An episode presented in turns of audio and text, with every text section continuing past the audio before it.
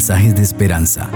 Reflexión diaria en el plan Reavivados por su palabra con el pastor Álvaro Rodríguez. Que el amor de nuestro Dios esté sobre tu vida en este momento. Hoy vamos a meditar en el capítulo 10 de Deuteronomio. Pero antes de leer el texto bíblico vamos a pedir la dirección de nuestro Padre. Nuestro querido Dios, santo y sublime es tu nombre. Dios del cielo y de la tierra, a ti nos dirigimos para darte gracias por la vida y pedir que tu palabra viva llegue a nuestro corazón. Que hoy, Señor, cada persona que escucha este mensaje sea tocada por la influencia poderosa del Espíritu Santo. Tú sabes quién es, dónde está, qué circunstancias están rodeando su vida. Quizás sea un día bueno, Señor, o malo. Quiero pedirte que de manera personal tu Santo Espíritu pueda obrar delante de esa persona. Y que tu palabra de manera clara, Señor, pueda llegar a nuestro corazón. En el nombre precioso del Señor Jesucristo, que es sobre todo nombre. Amén. Así dice el texto bíblico. En aquel tiempo Jehová me dijo, lábrate dos tablas de piedra como las primeras y sube hasta mí al monte. Hazte también un arca de madera. Yo escribiré en esas tablas las palabras que estaban en las primeras, en las primeras tablas que tú quebraste y tú las pondrás en el arca. Hice un arca de madera de acacia, labré las dos tablas de piedra como las primeras, y subí al monte con las dos tablas en mis manos. Él escribió en las tablas lo mismo que había escrito antes, los diez mandamientos que Jehová había proclamado en el monte de en medio del fuego el día de la asamblea, y me las entregó Jehová. Entonces me volví, descendí del monte y puse las tablas en el arca que había hecho, y allí están todavía como Jehová lo mandó. Después salieron los hijos de Israel de Berot Bene Jaacán a Mosera. Allí murió Aarón y allí fue sepultado. Le sucedió en el sacerdocio su hijo Eleazar. De allí partieron a Gudgoda y de Gudgoda a Jobbata, tierra de arroyo de aguas. En aquel tiempo apartó Jehová la tribu de Leví para que llevara el arca del pacto de Jehová, para que estuviera delante de Jehová y lo sirviera, y para bendecir en su nombre hasta el día de hoy. Por eso Leví no tuvo parte ni heredad entre sus hermanos. Jehová es su heredad, como Jehová tu Dios le dijo. Yo estuve en el monte como la primera vez, cuarenta días y cuarenta noches. Jehová también me escuchó esta vez y no quiso destruirte. Y me dijo Jehová, levántate, disponte a marchar delante del pueblo, para que entren y tomen posesión de la tierra que juré a sus padres que les había de dar.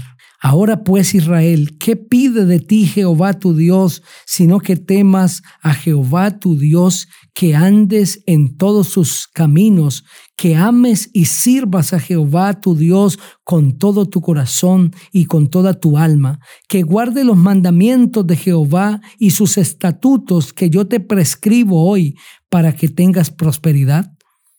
de Jehová tu Dios son los cielos y los cielos de los cielos, la tierra y todas las cosas que hay en ella.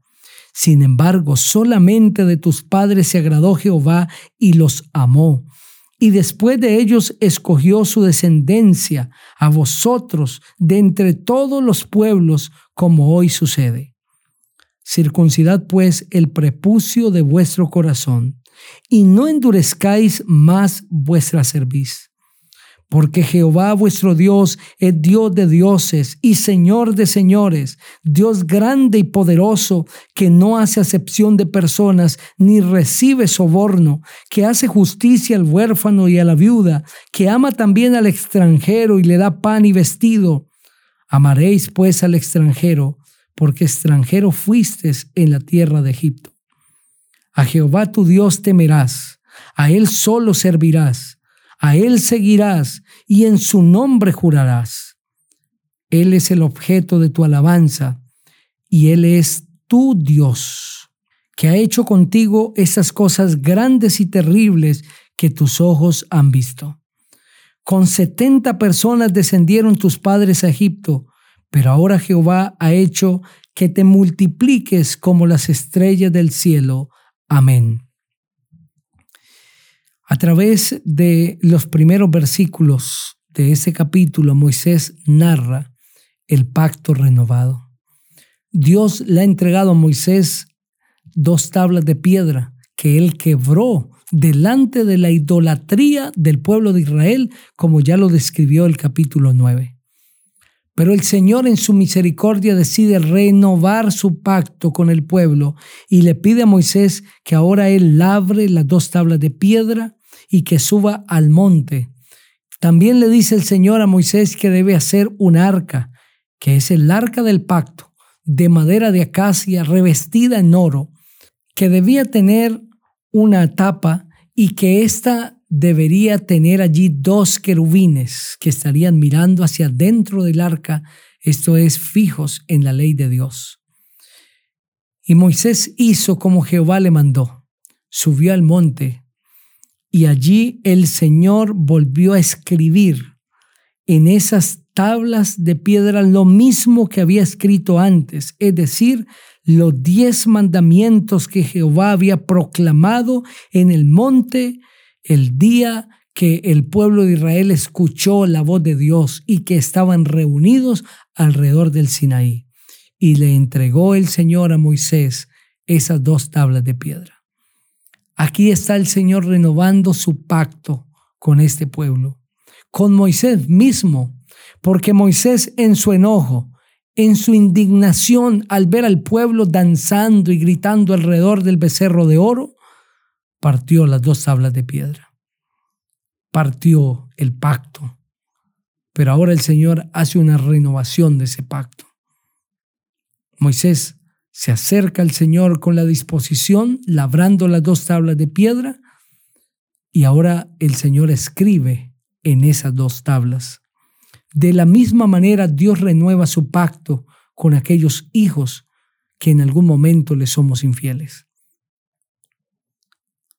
Dios hace una renovación espiritual. Si hablo para alguien que ha sido infiel al Señor y que se ha apartado de Él, vuélvete al Señor. Él quiere hacer una renovación contigo. Quiere renovar tu vida. Quiere renovar el pacto que ha hecho contigo, querido amigo.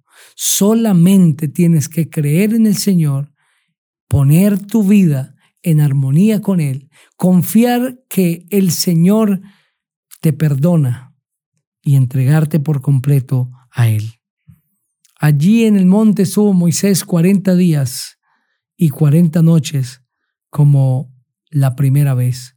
Y el Señor le dice, levántate, Disponte a marchar delante del pueblo para que entren y tomen posesión de la tierra que juré a sus padres que le había de dar. Después de haber renovado el pacto, el Señor le dice al pueblo, avancen. De la misma manera, tenemos que renovar nuestro pacto con el Señor para poder avanzar confiados que el Señor irá delante de nosotros. ¿Qué pedía el Señor del pueblo de Israel? únicamente que entregaran su corazón, que fijaran sus ojos en sus caminos, que guardaran sus mandamientos y que le amaran con todo su corazón. Este era el secreto de su prosperidad, dice el versículo 13, para que tengas prosperidad. La única forma de prosperar es entregando al Señor nuestra vida y amándolo de todo corazón. La prosperidad no incluye solamente altos rendimientos financieros, sino una prosperidad integral, en bienestar personal, en paz, en bienestar para la familia, en salud y en tantas otras cosas como Dios quiere bendecir a sus hijos. Esta es la única forma de tener prosperidad, buscando al Señor. Y a partir del versículo 16, el Señor habla a través de Moisés diciendo, circuncidad pues el prepucio de vuestro corazón y no endurezcáis más vuestra cerviz. La circuncisión era un acto que se realizaba en los niños después de ocho días de nacidos. El Señor lo estableció con Abraham y su casa como una señal de pacto y ahora el pueblo de Israel ha de repetirlo. Moisés experimentó la, la circuncisión y el pueblo también. Pero esta circuncisión no era un fin en sí misma, sino que era un medio a través del cual Dios hacía una obra especial en el pueblo. Lo mismo que es hoy el bautismo. El bautismo no es un fin en sí mismo, sino que a través de él el Señor hace una limpieza.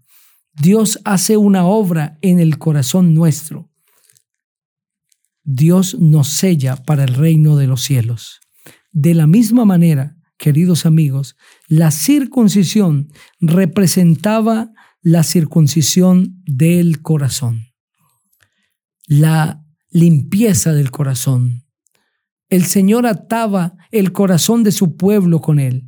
Por eso Efesios, el capítulo 2, el versículo 11 dice, Por tanto acordaos que en otro tiempo vosotros los gentiles, en cuanto a la carne, eran llamados incircuncisión por la llamada circuncisión hecha con mano en la carne.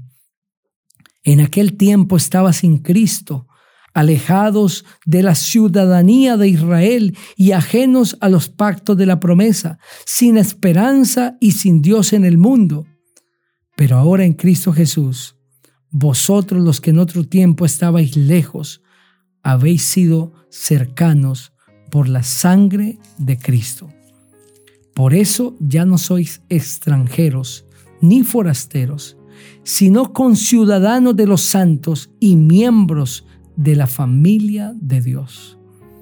Esa circuncisión representaba la unión en Cristo Jesús. Es por eso que el Señor le dice al pueblo, circuncidad pues el prepucio de vuestro corazón y no endurezcáis más vuestra cerviz. En otras palabras,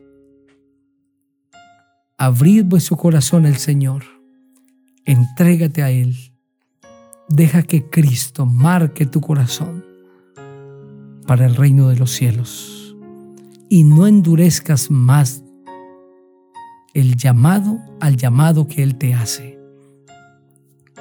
En ese momento es el llamado del Señor para ti. Querido amigo, no endurezcas más tu corazón. Deje que el Espíritu Santo haga la obra de circuncisión en tu corazón. Entrégate a Jesús, pues es la única forma de ser feliz y de vivir eternamente. Te invito para que juntos oremos. Padre, gracias te damos por el mensaje de tu palabra. A ti entregamos nuestro corazón. Toma la vida de cada persona que está escuchando ese mensaje y que hoy reciba la circuncisión del corazón a través de la obra del Espíritu Santo. En el nombre del Señor Jesucristo. Amén. Que la gracia de Dios seas contigo